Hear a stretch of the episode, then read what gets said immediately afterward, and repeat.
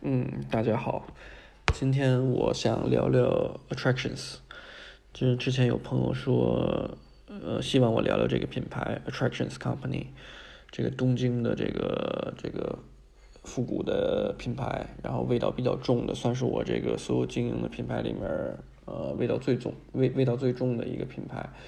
然后我想了一下，之前我微博里写了不少对它的介绍，但是都是比较零散的信息、碎片化的信息。嗯，那么今天我就想，今天晚上有时间，我就想把我为什么喜欢这个品牌，然后怎么认识到的，怎么怎么接触到这个品牌，然后这个品牌的故事，它的文化，然后这个品牌到底是什么样的人来运营。然后对讲给大家，呃，把我知道的这些信息跟大家分享，然后还有这个品牌背后亚文化它延展出来的、延伸出来有一些有意思的事儿，我也分享给大家。小心人靠边，嗯，去边上。好，然后对，现在咱们开始聊。其实我了解这个品牌，就认识这个品牌时间不是特别长，大概五六年的时间，也就五六年的时间。然后，嗯，再早一点，可能只听说过他们家的工程师靴非常有名儿，就是那会儿是二六八这个型号。然后，嗯，看到过一些图片，但是没有特别深入的了解，嗯。都是通过工程师靴，好多朋友都是通过他们家的工程师靴了解到这个品牌的。然后我先说一下这个品牌，它自己对外的输出就是介绍，对外介绍自己，它其实是做，呃，十九世纪，就是一九四零年代到一九五呃一九四零五零年代的产品居多，就是它复刻这个年代的一些衣服，他们觉得好的衣服啊、鞋子呀，或者是配饰类的东西。当然也有一些涉及到别的年代的，就是比如说三十年代和六十年代，它也有少量的去做。但是整个这个品牌，呃，这个老板叫 Tomo 先生，Tomo 先生他选择做的东西是他最喜欢的，呃，年代，包括那个年代的音乐也好，那个年代的文化，呃，所以他做的 Attractions 主要的产品线，呃，是四十年代、五十年代的产品。相较于像有些朋友，就是现在比较火的，呃呃 Atlast Company，就是 Time Warner Clothing，他们可能年代更往前。然后像还有 Attractions 的兄弟商社 Depers，他们做的都是更往前的，一九一零到一九三零年代这个区间段的衣服。呃，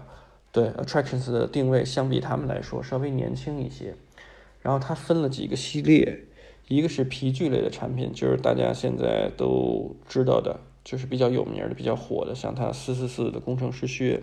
最早叫呃二六八，然后改良到八二六八淘汰了，改良到四四四，就换更好的皮子，鞋楦也变得更加圆润、更加宽一些。然后对。它其实粘皮子的东西，它都归为它这个 Build Buck，就是这个这个牌子的系列。所以现在这些皮具类的产品线都叫 Build Buck 系列。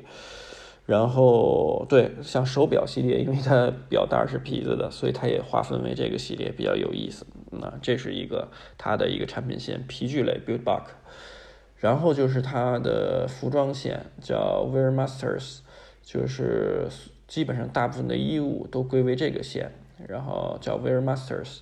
然后其中还有它专门的一个夏威夷衫的系列，叫呃把这个 Attractions 的前面的 A T T 变成 A R T T，就是就是 Art 这个词，然后就变成 Attractions，就是这个系列是专门做夏威夷衫的，就是它呃它改良了一些夏威夷衫，然后对。然后有一些，还有一些零散的，像像运动类的，就是贴身的打底啊这些，对，其但是这个大框架都是 Wear Master 的，这个这个这个线 Wear Masters 这个线，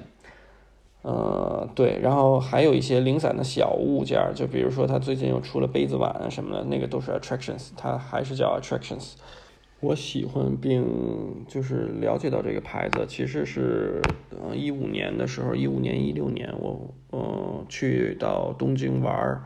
然后在他店里买了一双这个鞋，就是他的当时是二六八这个型号的工程师靴，然后当时穿的可能一身都是那个老的衣服，呃，就是一身都是五十年代的。当时我有一段时间特别喜欢纯的，就是 vintage 的衣服，所以搭配一身老衣服，所以他店员印象可能对我比较深。然后我也跟他说我喜欢这些东西。然后买了一双工程师靴，我比较礼貌，然后也怎么说，整个在购买的过程就是又快又又准，因为我知道这是我喜欢的东西。当时还买了一双他的硫化鞋，嗯，那个硫化鞋也是最早的，它那配色就是白底儿黑面的硫化鞋，我就买了这两个东西走，然后留了一个我的联系方式给那个店员。结果第二天的时候，他那个经理就是现在跟我非常好的，就是我的一个哥哥叫瓦塔鲁。然后他就是呃给我发了信息，就说非常感谢你前一天在我们店里买东西了，然后就是说听店员说你是特别有特色，就是特别有呃有意思的一个人，然后就说希望有机会能见面。然后我收到信息的时候，我正正好在石布业在涩谷的那个路口，然后我一想离他那店走路也就十分钟吧，我就给他回了一信息，就回了一邮件，当时就是我说哎我就在附近，你要有时间我们可以见一面。呃，我没想着他会回复我，就是礼貌性的给他回了一个邮件，结果他马上就给我回消息说，啊，他就在店里，他说你来店里，啊，我就过来，然后我就我就去店里头了，就是那个二楼的那个店，它旁边是一个挺有名的一个牌，叫那会儿特别有名，现在可能都倒闭了，叫 Jake Rose 吧的一个店。然后对去到他店里，他就来了。然后第一个感觉就是，他就他就见着我以后就乐。然后他是那种看起来特别像坏人的人，但是就是特别热情，就拉着我，然后就说非常感谢我。然后他说英文说的还挺好的。嗯，我们俩就上了二呃上了三楼，因为他店在二楼，他有一个三楼，三楼相当于一个小的一个叫什么对好友开放的一个小店。当时里面还挂了一些他们兄弟品牌 Diapers 的衣服，然后还有一大堆的工程师靴，就是一屋子工程师靴，还有一屋子的老的那个黑胶的盘。然后当时就从那儿开始，我们开始交流聊，然后慢慢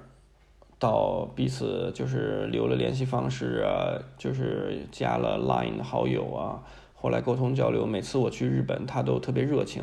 帮助我一点一点就是变得很熟，呃，我觉得一部分原因，我喜欢 Attractions 的这个牌子，之所以现在一直坚持做这个牌子，然后怎么说，他的这个经理瓦塔鲁先生，呃，占了一部分原因。当然还有一部分原因，大部分原因就是因为这个牌子真的也比较吸引我，包括它的主理人 Tomo 桑，他们的运营方式跟对品牌的理解。还有他们自己的故事，这个我后面一点点说。然后我最早接触这个，就是我最早会选择买 Attractions 的，当时是二六八这个型号的鞋，是因为我之前在美国有一段时间是跟 Zip 工作，然后那会儿就是天天接触所谓 HTC 的皮具，包括也当时店里头人配发那个像 Santa Rosa 的工程师靴呀，然后。呃，irregular 改的工程师靴，那会儿可能 PT 八三、PT 九幺还有不少，就是这个东西还没火。当时我就是蹬着拿着这个改的 irregular 的工程师靴穿，但是我是怎么穿怎么难受，就我不喜欢那个脚感。呃，但是不得不穿，因为要推广、要宣传这个东西，就是要要要，就相当于嗯自己穿才能带动这个这个市场，所以那会儿就硬着头皮穿。但是对工程师靴的印象开始不是特别好，觉得又沉，然后又勒脚，那那会儿也不太理解这个东西，可能选号选的也不太合适，因为有什么穿什么。美国小号的鞋很少，就是我是穿八 D 嘛，但那边。对于那边人来说，八 D 已经不是黄金尺码了，就是四二号。对，对于他们那边来说，不是黄金尺码。那边黄金尺码是九点五十。像之前我看 Double RL 那会儿还有香港店，那一三年、一四年的时候吧，就是给 Double RL 去配货的时候，就是它不同的店是不一样。它像它香港店的配货就是四二，就是八号啊，八点五 D 啊，都是属于比较黄金的尺码。但在洛杉矶本店和纽约的店，就是。布鲁克林的店，然后都是它的配货都是尺码九点五号是最黄金的尺码。就是那会儿对工程师学有一个模棱两可的认识，但是我不是特别喜欢啊。直到看到在就是，但是那会儿会会有一个观念，就是说 flat toy 就是呃平头的，就是扁头的会比那个带钢头的要好。当时我的给我的感觉是这样，因为那个我跟 Zip 还聊过这件事，Zip 就说。那个钢头其实就是出于保护嘛，保护脚趾干重体力活儿也好，怎么也好，就是怕重物砸在脚上，这样那个把脚趾就砸坏了。所以那会儿的工程师靴就是有钢头啊，或者到后面可能会有那种硬硬的塑料的那个那个前前杆，就是内内里内里的一个支撑吧。然后 Zip 收到了鞋以后，就是 Irregular 都会把那个。整个拆了，把鞋面整个拆了，跟鞋底儿，然后会把那个钢头取出来，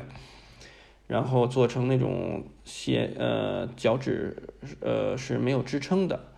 啊，当时就觉得这点儿还挺有意思的，就记住了。然后后来就是翻看那个年代做这种钢那个无支无支撑的平头的，叫 flat toy 这种的工程师靴还少，大部分都人都是喜欢翘头的，就尤其以 Buco 的为主啊。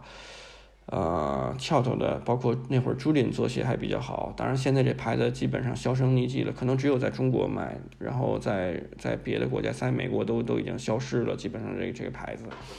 然后就是 Julian 那会儿也出翘头的，所以就会留意到 flat toy，呃，平头的，就是扁头的。那当时就看到过 Tractions 这个鞋，结果我去那个东京嗯玩的时候。哎，看到这个鞋真的是很好，包括上脚以后觉得它包裹性也好，然后就整个修饰的脚型都是我想要的东西，所以当时就没有犹豫。我记得我买两双鞋吧，就那买那两双鞋，一共花了可能十分钟的时间都不到，就结账就走人了，也也没有跟店员聊起来什么，聊起来太多。但是就是直觉告诉我，这个工程师靴就是我想入的，就是。我到现在为止，一共常穿的只有两双工程师靴，一双就是二六八，就是我收的，就是五五年前吧，六年前收的这个 Tractions 的四四四的之前的一个型号，还有一双就是 PMC 的一双工程师靴，就是这两双都是马臀皮的，但是完全不一样的感觉，就是 Attractions 做的就会呃更厚重一点，它皮料也会更厚实。然后包括底儿，因为它有橡胶底儿的前掌是橡胶底儿，然后就是特别作实的那种感觉，就特别沉，相对来说比较沉，比较，但是马臀皮又又相较于牛皮来说更加轻盈，所以就整体是比较平衡的。然后 P M P M C 出的就是 Figure 出的工程师靴呢，就是特别轻盈，就是它皮子也相对更薄一点儿。呃，整个的前掌是皮底儿的，所以它更轻盈，就是穿起来就是特别舒服，更适合日常通勤。但是它磨合期更长，就是 Attractions 的鞋是上脚就特别舒服，但是 PMC 的鞋因为它的脚踝、脚背啊实在太低了，所以它可能穿拖鞋在前面一个月都比较困难。那么它磨合期就拉的比较长，大概一个半月的时间。但脚感这两个脚感也不一样。呃，attractions 是坡跟儿的，就是是是是对，呃，就是你感觉会长高。呃，PMC 就相当于平跟儿的，就是平平底的，就是前掌后后脚跟儿啊是平比较平的，嗯。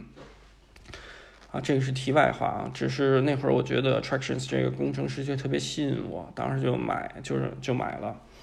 然后后来我就跟他聊天，我说在国内没有人经营他们店的这种风格的衣服，因为我零散看到过有的客人会会穿差不多感觉的东西，但是不一样，就是，嗯，我在他店里，在第二天跟他聊的时候，在他店里认真看了他那儿的衣服，就是发现尼龙材质的会很多，然后薄料的会很多，然后包括一些。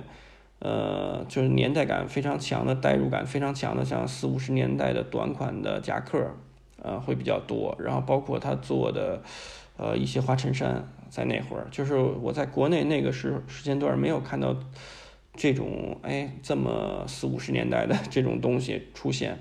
呃，国内有的朋友可能会买，当时会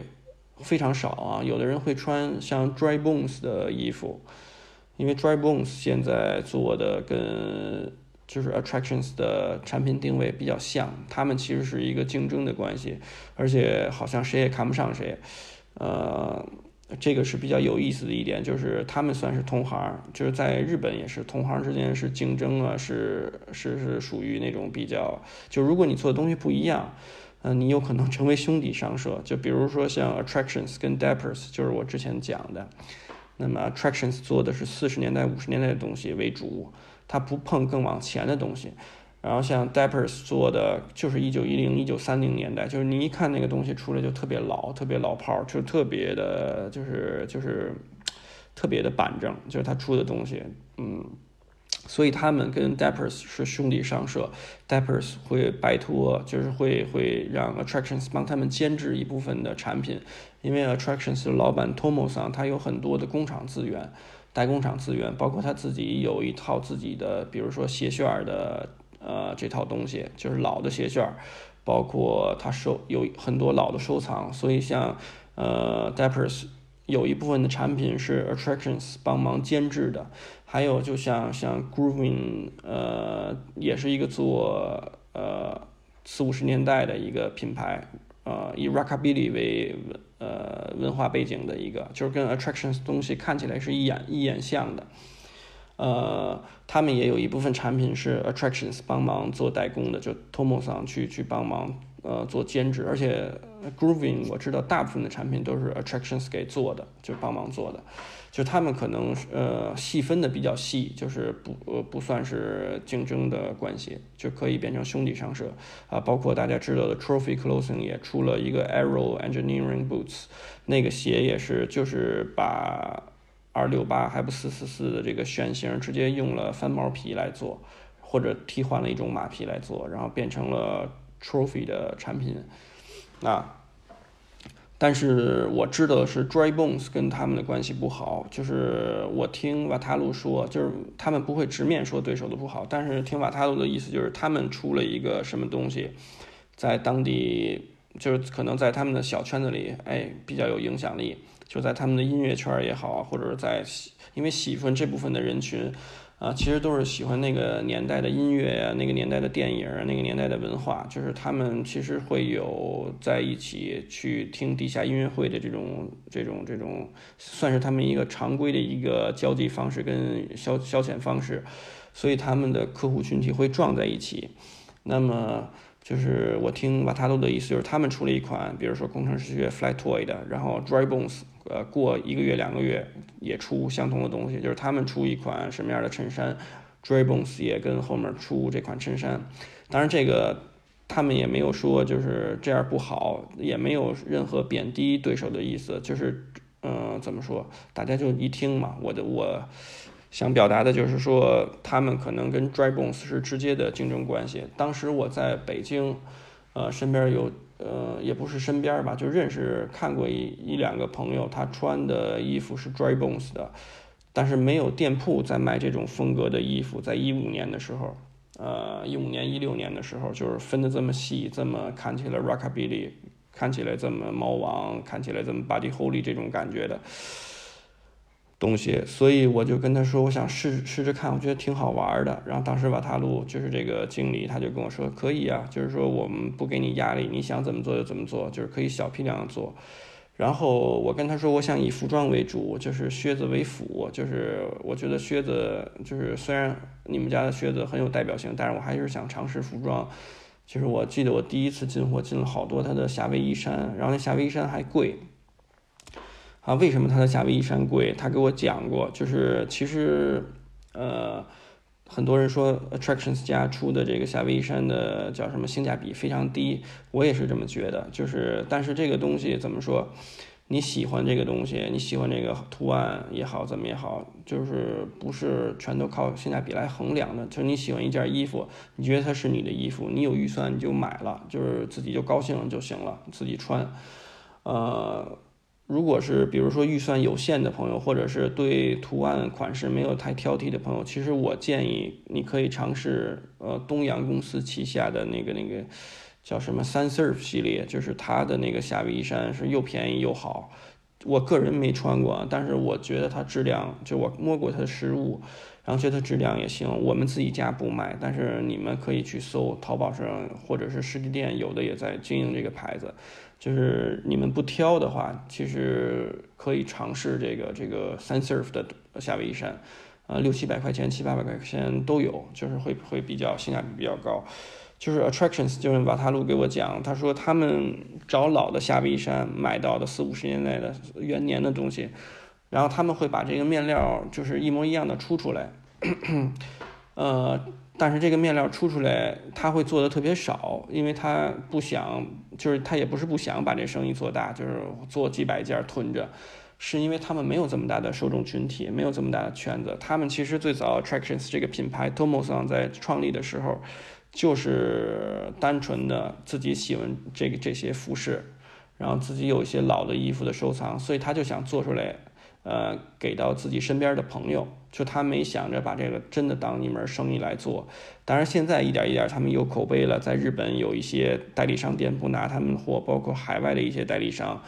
呃，他特别感激这些客人。啊，这要说到一个题外话，就是 Attractions 给我的一个感觉，就是这个商社整个给我的一个感觉，就是他对于中国人特别友好，就是 Tomo 桑也好啊，还有包括他的经理瓦塔鲁也好，他们都特别尊重中国的传统文化，就是也特别喜欢中国的传统文化。呃，因为我跟瓦塔鲁就是有时候我住他家聊的比较深入，就是他跟我说过很多日本的品牌，也不是日本的品牌，就是很多。做打着美式复古服饰文化旗号的这些品牌吧，大背景下的其实不太尊重中国人，觉得中国人都是傻有钱的那个叫 chin money，就是觉得就是其实有很大歧视意义的。就比如说我知道的几个牌子啊，为什么我不特别不喜欢，就是像 Mr. Freedom 那个 Christophe Loyron 吧，他在就 Mr. Freedom 这个牌子，他在 ins 上面。呃，可能有两三年前还是一两年前，我忘了，他发过一篇帖子，就是说介绍他自己一款 T，可能卖七十美金的一款统治 T，四针六线的缝纫就是工艺。然后他特别就介绍这款 T，就提到说这不是一个中国产的便宜的 T，这不是中国廉价劳动力所做的 T。然后就是说了，反复强调的得有六七个 Chinese 啊、China 什么就这些词。就是要告诉你，这跟中国的 T 没有半毛钱关系。虽然它看起来特别像一个普通的中国产的 T，就反正他翻来覆去在说这件事儿。就是他有一些，因为他的店在洛杉矶嘛，我知道的是有一些小土豪、小富翁，然后就是小小富二代，会到他店里，就中国人会买他的这个衣服，他也会，就店里人也会跟这些小富二代留影啊、合影啊。但是其实他骨子里特别怎么说？就是因为我在 Inspiration 的展会上见过他两面，就他其实特别看不上中国人，或者是那些呃怎么说，呃看起来像韩国人。他他可能骨子里比较认可日本人，因为他也跟投友东亚公司合作。但是他真的对中国人不是那种感觉，就是觉得他们有钱，OK，我把笑脸相迎，就是卖给他们东西，但是仅此而已了，没有更深入的交流。就你会发现他不会跟中国人互动，也不会觉得 Made in China 的东西是好的，就打骨子里他可能瞧不起中国人，但是无所谓，whatever，就是我我不经营这个牌子，呃，所以我对他没有感觉，而且我也不想经营这个牌子。呃，还有一个牌子叫叫 John Love Green，我好就是他是做靴子为主的，是一个英国人也不美国人，好像是美国人，在那个日本做靴靴子，在仙台，他自己牌子就叫他这名儿 John Love Green，应该是这样。他就之之前半年吧，还是几个月以前，在网上发了一个消息，就是发酵了，就是他这个。就是好像有一家改靴的公司，就是改改靴子的公司，帮别人换底儿的，是台湾的一个一个挺有名的吧，Doctor Souls 吧，他换了一个底儿，把他的那个 John Love Green 的靴子换底儿给客人，他拍了一个视频，然后拆开那个鞋底儿以后，发现都是泡沫的填充，就是中底都不是传统的填充物，都是泡沫填充，就特别廉价的感觉。后来这个 John Love Green 就火了，就说：“哎呀，你你不要管他，就是你已经改过这些，这些就不是 John Love Green 了。”然后就是其实就是有歧视的意思嘛，就是说你们你们这个中国人、亚洲人不要不要碰我这些东西。就是他，因为他还他还喷过很多像印度尼西亚的手工制鞋的品牌，他之前的帖子也发过，就喷喷这些。他觉得他是白人至上那种的，有点这种，就觉得因为肤色就比较骄傲，包括他可可能比较媚这个日本的 Made in Japan 的这个。叫什么？这个这个这个产地，就是他把他觉得日本人做的东西就好，所以他跟日本人合作做。但除了日本以外，他看不上亚洲的任何国家，应该是这样，他他的感觉。后来底下就有网友就喷他，在 ins 上面就说说这个，哎，人家 Doctor Souls 给你换了一个底儿，你这个鞋就变得值钱了。就是你原来的鞋可能是垃圾填充，被人发现了，就是。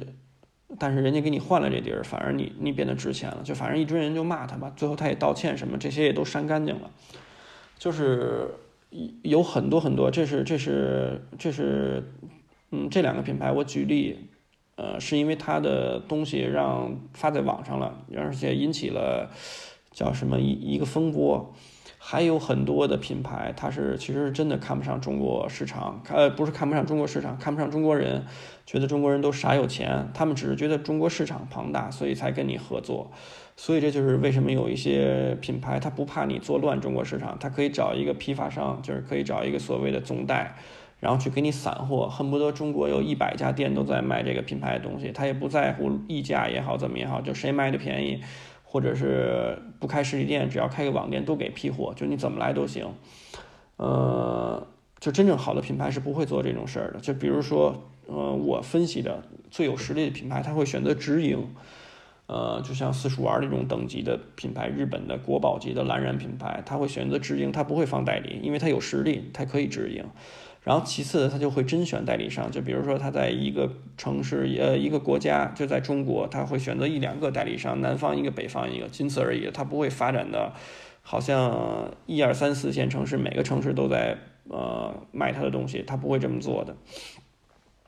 但是大部分的，就是。比较挣想挣快钱的这种打着复古美式复古旗号的品牌，其实他们打骨子里吧，一半我感觉都看不太上中国人，就是只是觉得中国市场大。但是我为什么说就是 Attractions？我觉得它这个牌子特别好的一点呢，就是在于它的老板 Tomos，包括他的经理瓦塔鲁，他们都是打骨子里特别喜欢中国的传统文化，呃。我跟瓦塔鲁吃饭、喝酒、聊天，他就跟我说，他们上学从小老师就告诉他们，拉面是从中国来的，然后好像还有很多东西，他们都教是从中国来的，就是包括包括一些陶器啊什么这些东西，就是，嗯，就是他从骨子里是认可中国的传统的文化，包括他觉得中国人都很友善、很有礼貌，就是这些东西是让我感觉到一种亲切的感觉，嗯。所以我会怎么说？对于这些牌子，我会可能会会跟他们交流，会想经营他们，帮着他们做推广、宣传、运营。呃，如果是那些歧视中国的中国人的牌子，或者他打骨子里看不上你的牌子，我根本也不会拎他的，就是也不会也不会屌他的。这就是我觉得这是一个相互的吧。然后，哎，星人，星人，星人，星人，星人，星人，待会儿。那么我现在说说这个牌子的故事啊，就是他怎么做的这个牌子，就是介绍一下 Tomo 桑这个牌子其实是 Tomo 桑自己的，像瓦塔鲁就是作为品牌的经理，只是给他们打工的，就是跟这个品牌不也没有什么股份的关系，这个品牌就是 Tomo 桑本人的，也不涉及到跟呃瓦塔鲁有有有什么特别特别利益关系的东西。然后这个 Attraction 商社这个牌子一共其实到目前为止就有四个正式员工，就是 Tomo 桑本人，然后瓦塔鲁，然后作为呃运营经理、海外经理，包括生产，就是一部分生产环节是瓦塔鲁来负责的，就是衔接面辅料啊，包括一些小的插画是瓦塔鲁来画的，就是一些或者是一些一些吊牌上的设计啊也好怎么也好，这个是瓦塔鲁来做啊一部分。然后还有就是他的店铺经理，我我忘了叫什么名字了，就是他就是自己直营店，就是四呃那个那个元素那家店的经理。然后还有一个就是店员，就是协调日本客人，就是日本客人到他那儿买东西也好，或者海外的客人邮寄啊、打包这些东西，就是都算算是销售。他一共核心的成员就这四个人，当然他的 Tomo 桑的姐姐，呃，也参与其中，但是是那种 part time，就是那种有事儿就帮，没事儿就不帮的那种。他姐姐是管整个这个 attractions 所有的账目的，然后包括所有的银饰类，他姐姐是一个做首饰的，就是所有的银饰类的开发，包括饰品类的开发，都是由他姐姐来做的。然后他们还有一个朋友是帮他们拍照的，就是你看 Attractions 自己在官网上那些图片都都挺有感觉的，就是一个他们的好朋友帮他们拍照，可能再多的就没有了，就就这几个人我知道的。然后然后他们的根据地都是在元素附近，就是元素地区，呃哈拉吉库，他自己在刚才我说的在。可能算是比较好的一条街上面吧，就是在 Neighborhood Supreme 那条街上面，他有一个店，在二层，然后三层也是他们的一个小小小店，是给那个老客人，然后卖卖点那个黑胶盘啊，刚才我说的，还有囤了一些鞋子在那边。旁边是我记得是 Jake Rose，然后斜对面是像肖特 NYC 啊，然后包括像 Carhart 这种牌子。就在一个比较好的一个街上，它有一个店，相当于，然后它还有一个办公室。这个办公室在 Full Count 那个店的上面，二楼是他们的一个办公室。就是我之前拍到，呃，去他办公室里看那些老衣服呀什么的，看他们的新的产品册呀，都是在那儿谈事儿。这是办公室，啊，同时它还有一个，就再往元素的里面走，就是靠近居民区的这么一个，就可能走大概五分钟左右。一个小二楼，那是他们的一个库房，就是小库房。那库房里是放了，当时有好多硫化鞋呀，包括一些呃小的配饰类的东西，就是一个特别小的一个库房，大概十几个平米，呃二十个平米。对，它一共在元素有这三个地儿。然后所有 attractions 的产品，大部分都是东京周边的工厂给生产的，也有一部分是大阪生产的。呃，基本上。呃呃，所有的面辅料都是日本本土开发的，就是 Okayama 冈山那边开发的。就是如果涉及到他自己的，像像那个夏威夷山啊，包括有一些啊，他出的衬衫的面料，基本上都是定制的。然后有一些常规一点的，就是拿的 Okayama 的现货，就是比较好品质的。就他在选择物料上面都是比较讲究，就是用的物料都是日本本土产的。然后都是基本上所有衣服的，就是梭织类产品，都是用窄幅的、窄幅宽的这些布料做，就还还是有自己的追求，嗯，要还原那些老的细节。Attractions 这个品牌的一个背景就是四五十年代的文化，呃，重中之重就是音乐文化，就像瓦塔鲁本人也好啊，Tomo 桑本人也好，他们都。特别喜欢老的音乐，就是美国的黑胶的音乐，然后那个年代的，嗯，但是他们两个人喜欢的又不是特别一样，就是当然有重叠的部分，但也有各自不太一样的部分。像 Tomo 桑有自己的乐队，然后瓦塔鲁也参加了几个乐队。他其实大家搜他的 ins 可以看到他有他的介绍，然后他参加他有一个乐队就是。可能基本上他的所有业余生活，除了上班以外的所有的业余生活，都用在了排练、跟乐队演出、呃交流活动上面，就是跟音乐有关的交流活动上。那个那个乐队名叫 The Rizlas，Los Rizlas 应该是那个名儿。对，大家可以搜搜看，他有一些他的音乐的片段，他在演出的片段。就是我觉得这这两个人，他吸引我的一点就是他对于他喜欢事物的执着，就是他喜欢音乐，所以他就深入研究，并且他乐于。呃，身在其中，就是其实这是自己在做这么一件事儿，因为他们俩都跟我讲过这个话，就是说他们沉浸在音乐的世界，是因为那个音乐的世界是完全属于自己的，所以他们就是那个世界是他不想跟别人，就是真正进入进去的话，他是不想跟别人分享的，就是完全的，呃，在一定的时间段里面愉悦自己这么一件事儿。之前瓦塔鲁给我分享了。一些音乐人，那个年代的音乐人，他说那个是那个年代最美好的东西，就是衣服只是一个表象，然后他真正那个年代的文化，其实才是支撑这些东西的，怎么说，呃，最美好的事儿，就他也希望我了解呃那个年代的音乐人，那个年代的音乐，呃，所以他就跟我分享了一些清单。之前我在微博上也跟大家分享过，就是呃大家只要搜就是音乐这两个字儿，应该就能搜出来这个这个清单儿。像我听了很多啊，像呃他跟我介绍的像 Chuck Berry 啊，然后 Ray Smith 啊，Joy Clay 啊。然后 Johnny Powers 啊，就是这些音乐人。最后我听来听去，最后是有自己最喜欢的。我最喜欢的音乐就是 Muddy Waters 的，跟他们也都不一样，因为他们各自喜欢的也都不一样。后来我发现那个 Trophy Clothing 的老板 Masaki 先生，他自己也有自己的乐队，而且喜欢的风格也不一样。呃，就是每个人都有自己的喜好，所以我希望大家如果真的对这个 Attractions 这个品牌着迷、感兴趣的话，可以多了解了解，就是也听听这些音乐，也了解了解那个年代的故事，然后包括看一些那个年代的老的电影题材的东西，就是是很有意思的。Attractions 这个品牌在日本的受众群体其实也非常非常小，基本上都是。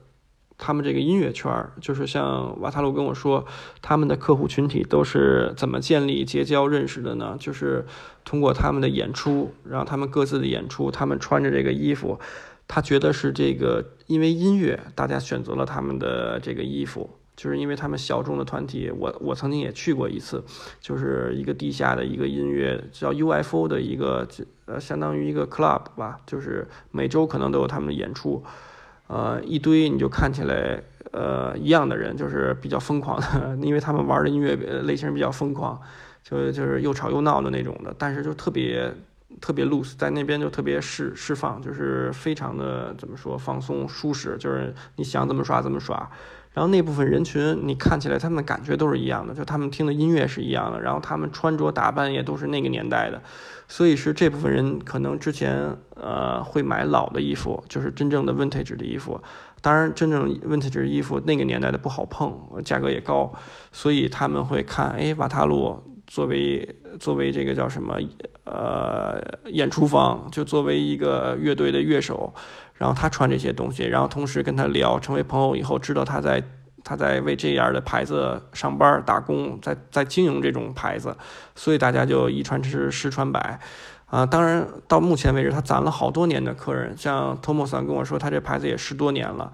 其实，在日本本土的客人也不是特别多，而且这些客人都有相同的爱好，就是喜欢音乐，因为音乐而凑在了一起。可能他们到目前为止核心的客人也就两三百个，就在之前跟我是这么说的。然后他们海外还有一些代理商、一些朋友，所以我由衷的希望大家怎么说了解这个品牌，那就去搜搜我之前呃发的那个歌呃音乐家的一个清单，让大家听听那个音乐。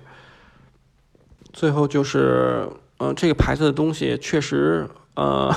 跟别的牌子不太好搭，它是一个自己一个独立的存在，就是看起来会比较葛。呃，我觉得它可能跟一些老的衣物会会更容易搭一些。然后开始接触这个品牌的朋友，可以从它最基础的东西入手，一个简单的衬衫，或者它的 chino，有一款 chino 比较有名，叫三四四 Milfolk 这个型，它当然前面型号可能老变，叫 Milfolk 的一个定番的一个裤子，就是。呃，高腰宽松的一个版型，就是它做的风格都相对来说都比较简单。然后有预算的朋友可以尝试它的工程师靴，但是现在已经天气慢慢慢变得越来越热了，春天呀、夏天什么，我真的不建议现在大家再去买工程师靴再穿。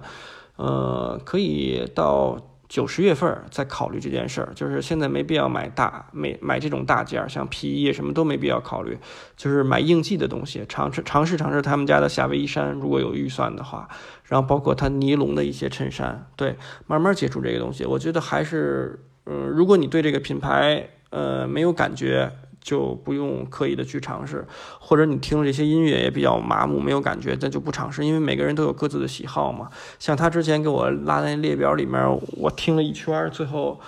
更喜欢的还是 Muddy Waters。Muddy Waters 的东西，他们可能觉得就 so so，就一般，呃，找到各自喜欢的东西就可以，我是这么想的啊。好，这个就是 Attractions 基本的一个一个介绍跟故事。那最后我想说的就是这个牌子最吸引我的一点，就是因为他们的人，然后他们的文化背景。托莫桑本人还有瓦塔鲁，他们都是自得其乐的人，就是他们从来在社交平台上面也不会分享自己的穿搭，就不会狂轰滥炸那种，就是叫什么劣质帖子分享都没有，从来没有。就大家可以搜 ins 上面，可能 Tomo 上什么东西都不会发，然后瓦塔鲁也是只会分享他的音乐片段，就是那个真正是他们的乐趣所在，就是他们活得特别潇洒。我觉得不做作对于这个时代来说太难了，因为大家都需要社交。但是 Attractions 他们给我的感觉就教会了我很多东西，就在这方面呢，就像对于服装实验室来说。就是虽然客户群体很小，但是喜欢我们的人就会特别喜欢，然后特别呃就不喜欢我们的人就会特别讨厌。我觉得这是特别好的一件事，就是没有中间的这些就是。呃，把你当成一个工具，只是因为他不能直接跟日本买东西，或者不能直接跟英国买东西，他要通过一个你做，他只把你当一个中间商。就我们基本上没有这样的客人，就是客人们多少都会觉得啊，跟我们交流沟通起来比较通畅，就是更多的是好朋友的关系，而不是谁把谁当上帝的这么一关系。这是我怎么说希望看到的，也是从从他们的身上学到的东西，就是呃比较真实的。呃，发出自己的声音，把自己的想法分享给大家。我希望疫情赶紧过去，然后大家有机会，如果可以去到东京，去到元素，去到他的那个店，Attractions 那个店，大家可以去感受一下它的氛围。然后包括大家可以跟他说，我想去三楼看看，挑挑你的黑胶啊，看看你的黑胶的收藏什么，就这些都是比较有意思的。我觉得这个品牌能够带给你更多的不是商业商业化的产品。更多的是那种真的是四五十年代的那个感觉的东西。好，今天的分享就到这儿，嗯，谢谢大家。